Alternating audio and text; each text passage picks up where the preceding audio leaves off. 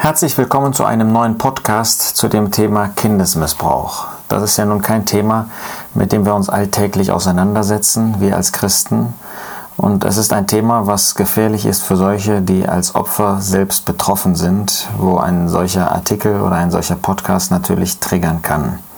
Aber leider ein Thema, was immer wieder in den Medien erscheint und leider auch unter Christen ein Problem darstellt. Wir sind als Christen nicht dadurch frei von Sünde, dass wir bekehrt sind, dass wir ein neues Leben haben. Wir haben noch das Fleisch, die alte Natur an uns und sind leider zu allem in der Lage, auch zu diesen bösen Dingen. Daher erscheint es mir angesichts der aktuellen Situation sinnvoll und notwendig, auch dieses Thema noch einmal anzusprechen. Zuerst möchte ich etwas sagen zu Gottes Beziehung zu Kindern, das heißt natürlich in gleicher Weise von dem Herrn Jesus. In Matthäus 18 finden wir, wie der Herr Jesus gerade zeigt, dass Kinder für ihn einen besonderen Wert haben. Der Jesus sagt dort in Vers 5, wer irgendein solches Kind aufnimmt in meinem Namen, nimmt mich auf. Wer aber irgendeinen einem dieser Kleinen, die an mich glauben, Anstoß gibt, für den wäre es besser, dass ein Mühlstein um seinen Hals gehängt und er in die Tiefe des Meeres versenkt würde. Wir sehen, was für eine Wertschätzung, was für eine Fürsorge, was für eine Liebe der Herr Jesus im Blick auf Kinder hat. Und das muss uns irgendwie auch selbst fürsorglich machen für Kinder. Das sollte dazu führen, dass wir selbst ebenfalls äh, mit großer Vorsicht, mit Liebe, mit Fürsorge, aber eben in jeder Hinsicht gegen pädophile Neigungen ähm, angehend uns um Kinder kümmern. In Markus 10 heißt es, im Blick auf die Kinder. Als aber Jesus es sah, wurde er unwillig und sprach zu ihnen, Lasst die Kinder zu mir kommen, wehrt ihnen nicht, denn solcher ist das Reich Gottes. Die Jünger hatten gerade damit begonnen, diese wahrscheinlich Mütter oder Väter, die Eltern wegzuschicken, weil sie dem Herrn vielleicht Ruhe verschaffen wollten. Jedenfalls wollten sie nicht, dass die Kinder zu ihm kamen. Und was macht der Herr Jesus? Wir lesen in Vers 16, er nahm sie in die Arme. Das heißt, er nahm sie an seine Brust, legte die Hände auf sie und segnete sie.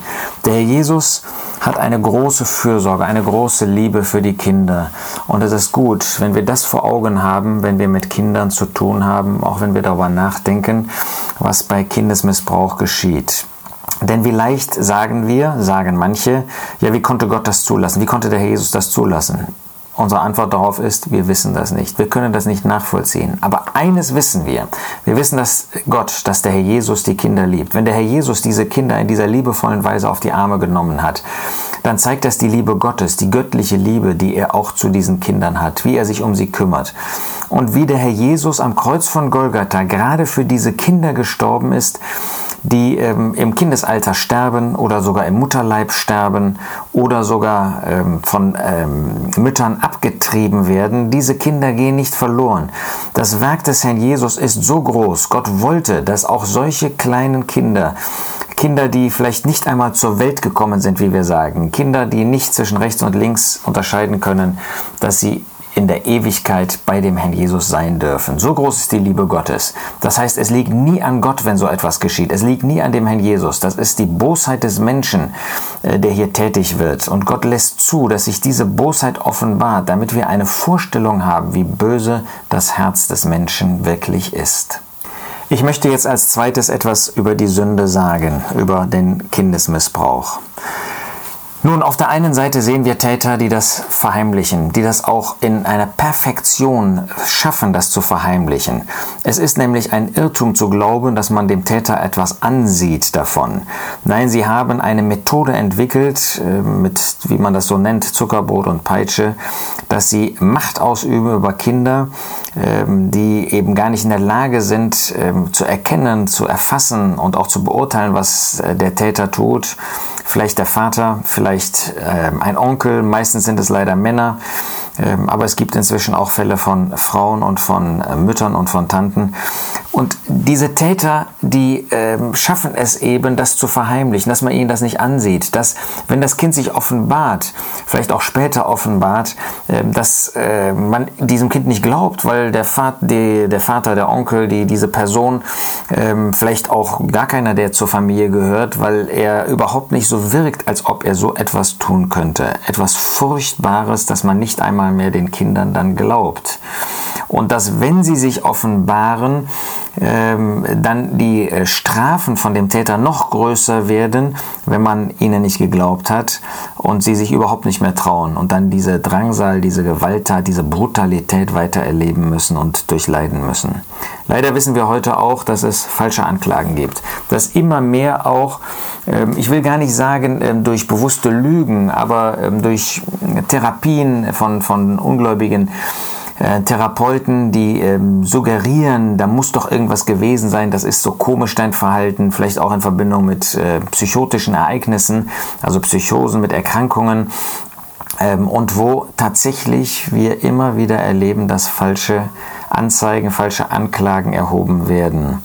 Und da ist es natürlich genauso schwierig, ähm, denn wenn jemand ähm, angeklagt wird, wenn jemand angezeigt wird, wenn der Verdacht im Raum steht in der Öffentlichkeit über eine Person und nehmen wir an, er hat das nicht getan, dann ist das der Todesstoß. Denn wir alle haben dann irgendwie so im Gedächtnis, aber irgendwas wird ja doch daran gewesen sein. Schlimm. Und wir denken an die Auswirkungen dieser Sünde. Die Auswirkungen bei dem Täter sind furchtbar, weil es äh, eine Verfestigung dessen gibt, was er da tut, weil es etwas in seinem Herzen und fast dann zu einer Persönlichkeit wird, dass er zu einer Gewohnheit kommt und die Dinge weiter vornimmt. Das ist wirklich tragisch und schlimm. Aber noch viel schlimmer, und darum geht es ja, ist das, was bei den Opfern geschieht. Ähm, sie werden drangsaliert, sie haben äh, Hoffnung und die Hoffnung wird wieder zerstört. Es geht oftmals über Jahre geht das weiter. Ähm, sie sind in den Fängen von solchen Tätern und kommen da nicht los und haben kein Mitleid.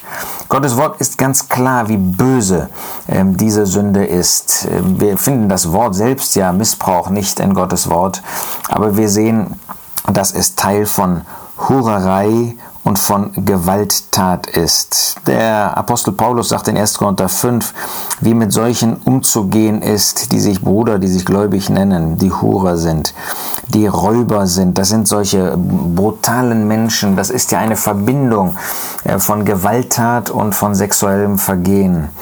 In 1. Korinther 6 sagt der Apostel Paulus, dass bestimmte äh, Menschen, das heißt, die gekennzeichnet sind als Hurer, als Ehebrecher, als Weichlinge, als Knabenschänder, als Diebe, als Räuber das Reich Gottes nicht erben können. Ja, es gibt Vergebung für jedermann, wenn er aufrichtig zu, ähm, zu dem Herrn Jesus, zu Gott kommt. Aber hier sehen wir, wie die Tragweite dieser, dieser Taten, die ist einfach so furchtbar, dass man sie eigentlich nicht damit beschäftigen möchte.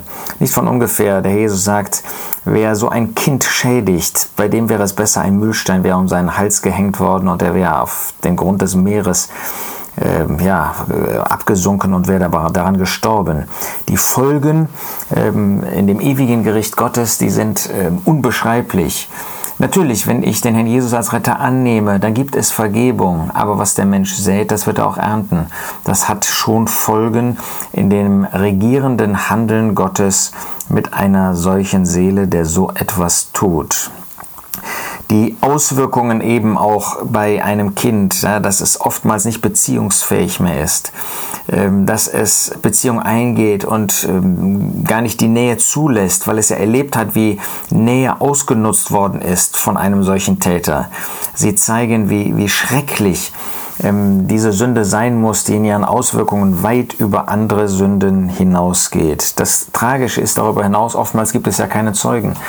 Das heißt, wenn der Täter das nicht bekennt und er ist der Einzige, er hat nur dieses eine Opfer, ähm, es gibt nicht mehrere Opfer, die das ähm, aufgreifen, die das bekennen, die das äh, anzeigen, ähm, sei es äh, in, der Versammlung Gemeinde Gottes oder auch darüber hinaus bei der Polizei, dann steht Wort gegen Wort. Und ja, wir wissen natürlich durch die furchtbaren Vorgänge in Bergisch Gladbach und auch in ähm, dass inzwischen eine größere Sensibilität vorhanden ist. Und wenn man das einmal sieht, dass es inzwischen 30.000 Tatverdächtige gibt, die Material von Kindesmissbrauch, von Pädophilie äh, sich angeschaut haben, gekauft haben. Man kann wohl kaum glauben, dass das nicht auch Gläubige sind, die äh, damit von der Partie sind.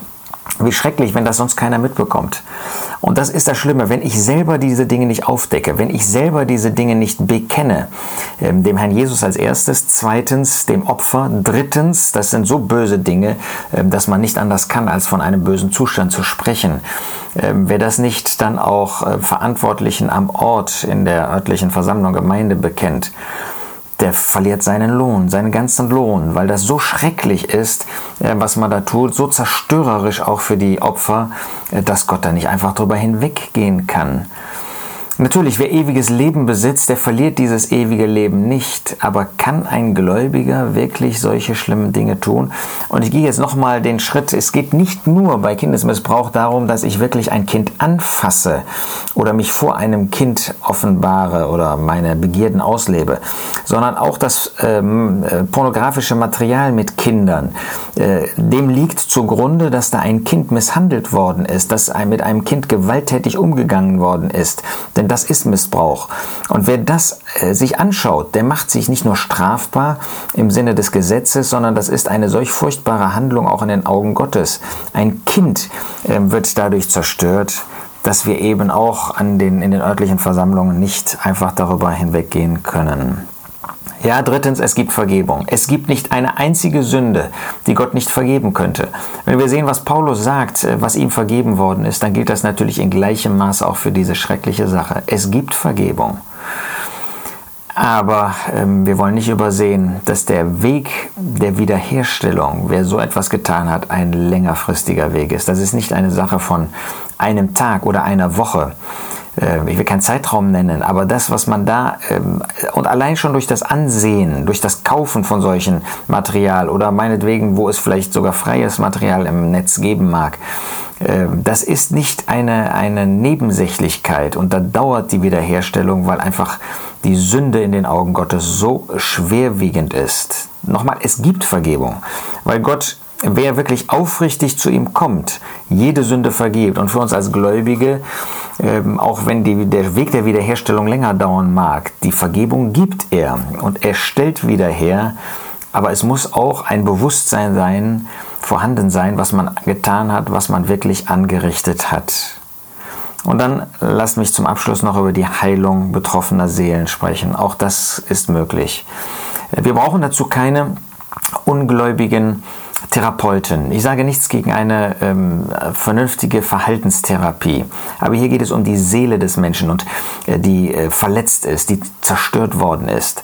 Und wie soll jemand, der nicht an Gott glaubt, eine solche Seele wirklich ähm, heilen können. Das heißt, heilen kann sie ja nur Gott, kann nur der Herr Jesus, aber äh, sie in die richtige Beziehung wieder zu dem Herrn Jesus bringen oder überhaupt in die Beziehung zu dem Herrn Jesus. Das kann doch nur jemand tun, der selbst diese Beziehung zu Gott lebt, der nicht atheistisch ist ähm, und deshalb gar nicht weiß, wer Gott ist und wie Gott handelt und wie Gott denkt.